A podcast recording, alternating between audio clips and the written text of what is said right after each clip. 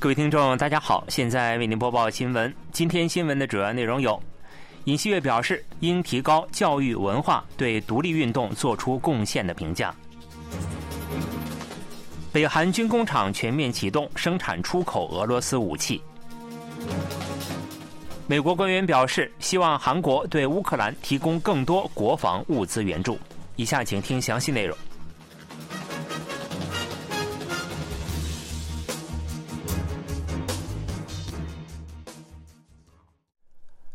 韩国总统尹锡悦在下月一日发表三一节纪念讲话时，将凸显日帝强占时期韩国以教育文化领域为中心开展的独立运动。总统室有关人士在二十七日接受媒体采访时表示，当时以教育文化领域为中心的独立运动有相对评价不足的部分。尹锡悦总统讲话内容中将包含对独立运动的均衡评价。分析认为，虽然当时国内在教育文化领域积极掀起了独立运动，但被认为相较在满洲等地分成几派进行的武装斗争运动，相对评价不足。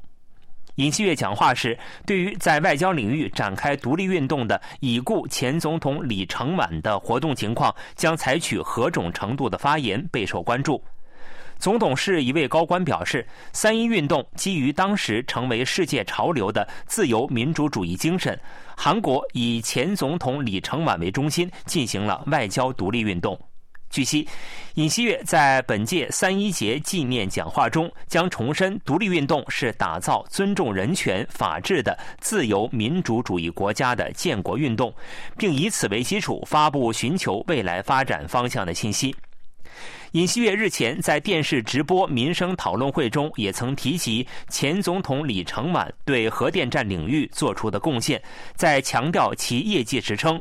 这确实是伟大的见解。尹锡悦去年就任总统后，首次在三一节发表纪念讲话时表示。正如在几位独立宣言和临时政府宪章中看到的那样，三一万岁运动是指在建立国民是主人的国家、自由民主国家的独立运动。同年八月，在光复节发表纪念讲话时，也再次强调，独立运动是自由民主主义建国运动。据韩国军方分析，北韩在恶劣的环境下仍全面启动军工厂生产对俄罗斯出口的武器。韩国军方表示，在数百家军工厂中，北韩已启动约百分之三十生产出口俄罗斯武器的军工厂已全面启动。韩国国防部长官申元石于二十六日在记者恳谈会上表示，已探测到最近六个月期间，北韩共向俄罗斯出口六千七百多个集装箱，如果按一百五十二毫米炮弹计算是三百万枚，若按一百二十二毫米放射炮弹计算则为五十万枚。北韩对俄出口上述两种炮弹，总计可达数百万枚。申元石说，北韩从俄罗斯进口用于出口武器的材料和零部件，同时也进口粮食，由此北韩国内粮食价格得以保持稳定。他说，俄罗斯对北韩炮弹的依赖度提高后，也将加快卫星等技术的转让速度。最近，北韩致力于开发各种发射武器，并时而进行巡航导弹试验。对此，申元石说：“这是北韩试射用于出口俄罗斯的武器，同时也作为在前线挑衅使用。韩国军方正密切关注北韩的动向。”申元石还分析说，北韩为了弥补较韩国处于劣势的海军力量，正在集中开发地对舰导弹。北韩开发导弹的目的显然是为了搭载核武器，开发工作仍在继续。申元石说，北韩去年发射的万里镜一号军事侦察卫星目前并未在正常轨道运转，同时也未执行侦察任务。美国国务院一位高官表示，乌克兰希望韩国提供更多防空武器等国防物资援助，以防御俄罗斯的攻击。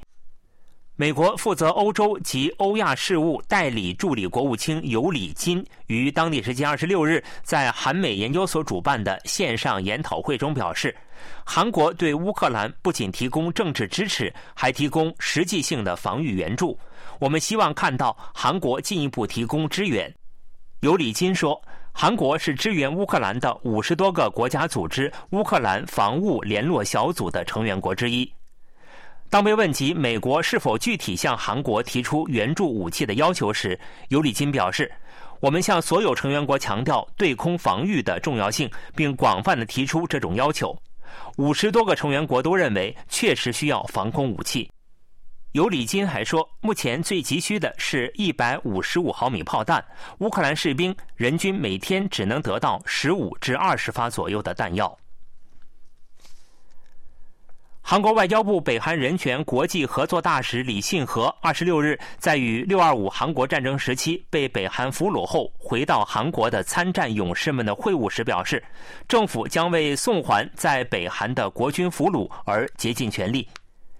李信和大使于当天前往六二五韩国战争国军俘虏李大峰和江西烈的住宅，并表示为查明滞留北韩的国军俘虏的真相和解决国军俘虏的送还等问题，将与联合国和友邦国家寻求合作方案，为履行国家职责而作出贡献。李信和大使还承诺，政府将寻求更加细致眷顾国军俘虏的方案。据悉，军备控制非扩散政策科长等国防部相关人士也陪同参加。李大峰于1952年21岁入伍，作为韩国陆军第二师第三十二联队的队员参战。第二年在白马高地战斗中被中共军俘虏。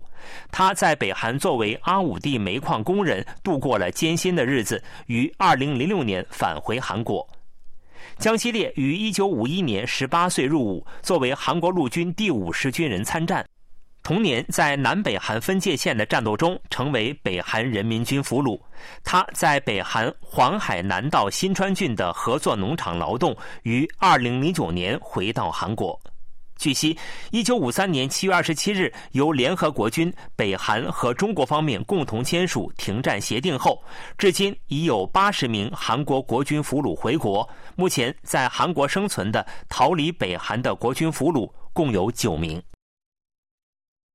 韩国实习和住院医生反对政府医学院扩招方案集体辞职事态已逾一周，医疗一线混乱状况日益加剧。政府表示，与集体辞职实习和住院医生的对话之门始终敞开，再次敦促辞职医生二十九日前返岗复工。